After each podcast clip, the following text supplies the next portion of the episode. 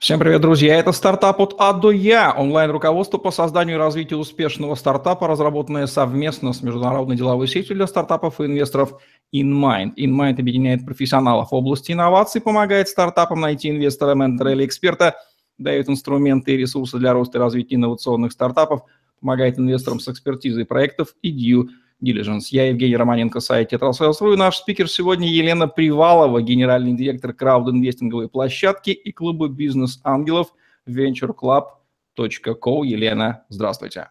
Добрый день. Говорим сегодня про бизнес-ангелов. Будем разбираться, что же в них от ангелов, а что же в них от бизнеса, и так ли ангельские они, как их малюют. Елена, чем бизнес-ангел отличается от традиционного типа инвесторов? А, бизнес-ангел вкладывает в венчур и занимается развитием проекта на ранней стадии, а обычный инвестор не всегда этим занимается. Почему именно ангел? Откуда пошел этот термин? А, честно, не знаю изначальную историю, но э, концептуально и по смыслу э, бизнес-энджел э, приходит э, к проекту тогда, когда у него еще ничего нет, ну или есть идея, гипотеза, технология, есть какие-то наработки, э, и в целом э, никто, кроме э, ангела не может поверить в проект и помочь ему там э, превратить его идеи и наработки в некую бизнес-модель и проверить эту бизнес-модель. А, смысл такой, да, потому что бизнес-ангел – это не только инвестор, который дает деньги, но и там бизнес, ну, нельзя назвать бизнес-партнер, но и человек, который помогает э, экспертизой и помогает в развитии компании.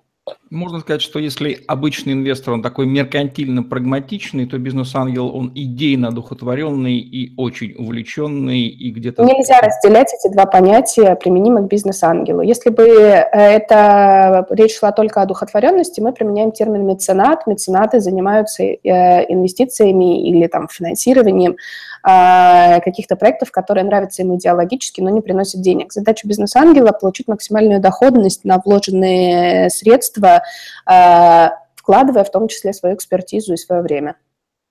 Сколько в России бизнес-ангелов и насколько они активны?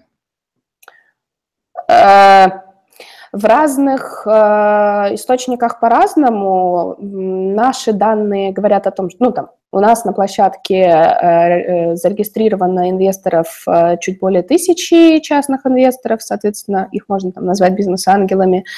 А, подсчеты различных статистик говорят о том, что это число от 5 до 10 тысяч.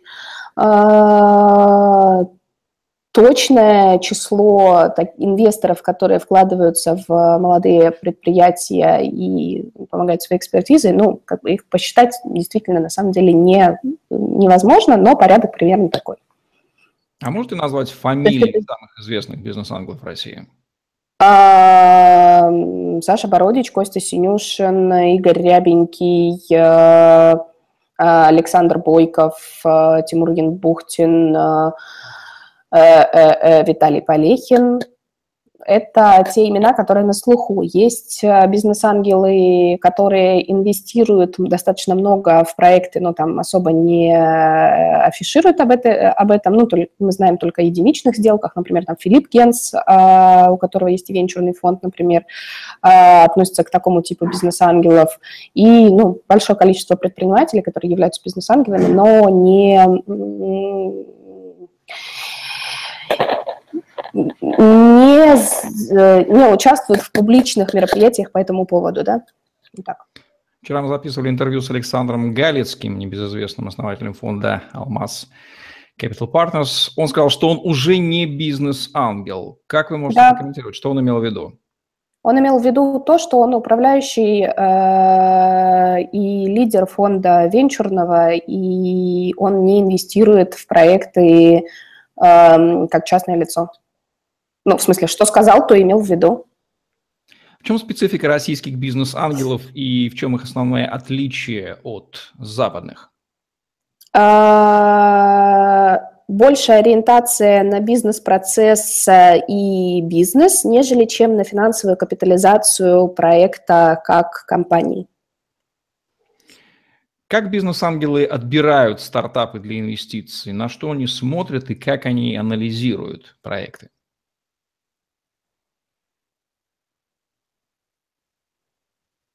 Не поняла вопрос. Как бизнес-ангелы отбирают стартапы для инвестиций, на что они смотрят и как анализируют проекты, куда инвестировать, а куда нет? Проект должен подходить их экспертизе, их э, точке зрения, ну, их, э, их экспертизе, их пониманию рынка и, самое главное, пониманию того, что э, они могут применить свои знания для увеличения роста бизнеса этого проекта. Какие основные стереотипы о бизнес-ангелах существуют в головах фаундеров стартапов?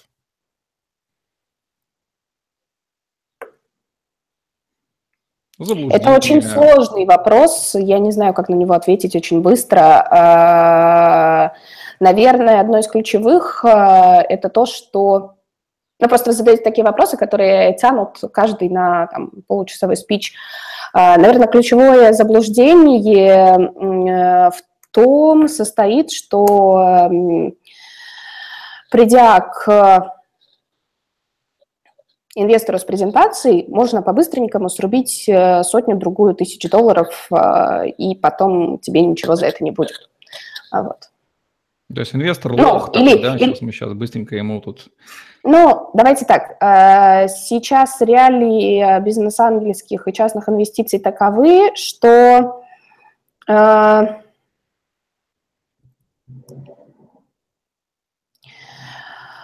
э, вот этот вот бум легких денег на выдаваемых на там, идею, которая просто в тренде, он закончился, да, мало сказать, что ты в тренде и делаешь какую-то интересную тему, а, надо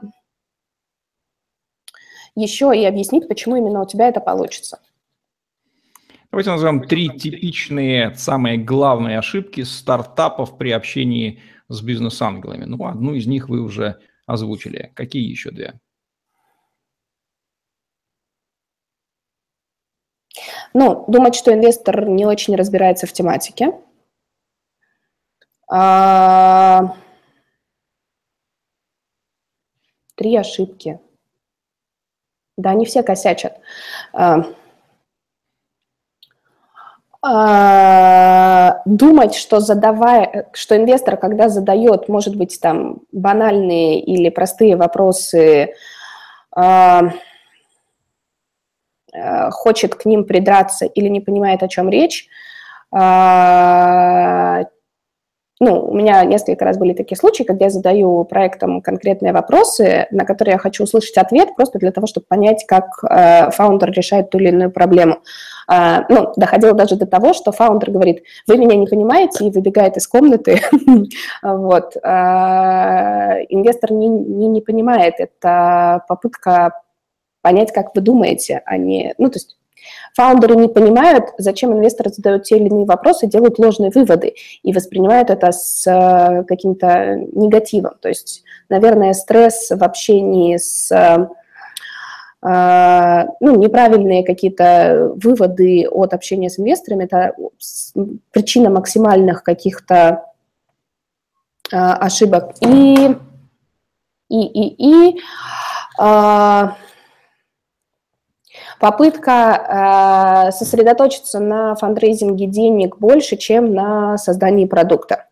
Вот. И очень многие уделяют этому большое количество внимания. Если проект будет э, продавать хорошо свой продукт, то к нему сами придут инвесторы и, и будут уговаривать взять эти деньги. Вот так.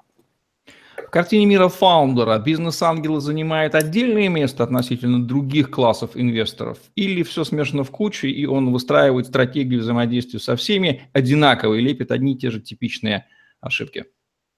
Я не знаю, почему вы так зациклены на ошибках. А, все ошибаются, ошибаются много, и это нормально.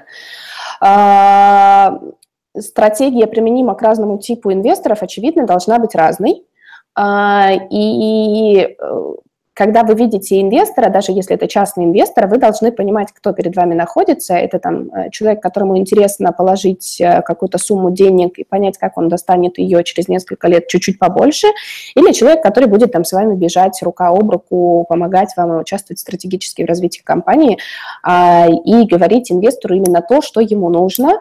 А, и совершенно понятно, что там с э, частными с частными инвесторами надо говорить по-другому, нежели чем с фондами, а, ну, как-то разделять это общение, не пытаться сразу там подавать заявку в тот же самый Алмаз Capital, а, потому что вы потратите время свое и окружающих, отправив в сырой проект там, в неподходя... фонд в неподходящей стадии или там инвестор в неподходящей стадии.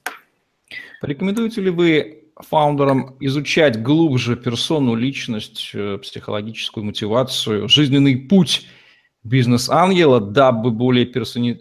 персонализированно выстраивать с ним общение, нажимать на нужные кнопки в процессе разговора. А почему это надо как-то отдельно рекомендовать, если это очевидная необходимость? Спасибо, это прекрасный ответ. Давайте дадим три главные рекомендации фаундерам, по общению с бизнес-англами с точки зрения Елены Приваловой? Думать, думать, четко отвечать э, на поставленные вопросы и быть очень четким. Ну что же, прекрасное, лаконичное и совершенно завершенное по своей мысли мнение о том, как стартапы должны работать с бизнес-англами от Елены Приваловой, генерального директора Краудинвестинговой площадки и клуба бизнес-ангелов – ventureclub.co в программе «Стартап от А до Я» онлайн-руководстве по созданию и развитию успешного стартапа, разработанного совместно с международной деловой сетью для стартапов и инвесторов InMind. Елена Привалова, Евгений Романенко были с вами. Ставьте лайк, подписывайтесь на наш YouTube-канал. И на наш тоже.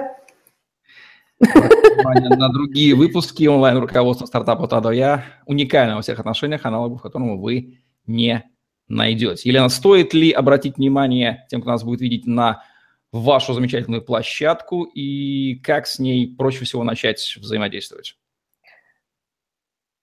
Э, на нашу площадку замечательную стоит обращать внимание, если у вас есть э, некий продукт, прототип пресейлы или какой-то, ну, стадия отличная от просто пустой идеи, если вы там примерно понимаете, какой инвестор вам нужен и какое у вас есть для него предложение, а, попадать очень просто, надо зарегистрироваться, подать проект просто на кнопочке «Подать проект» а, на площадке, и, может быть, вам повезет.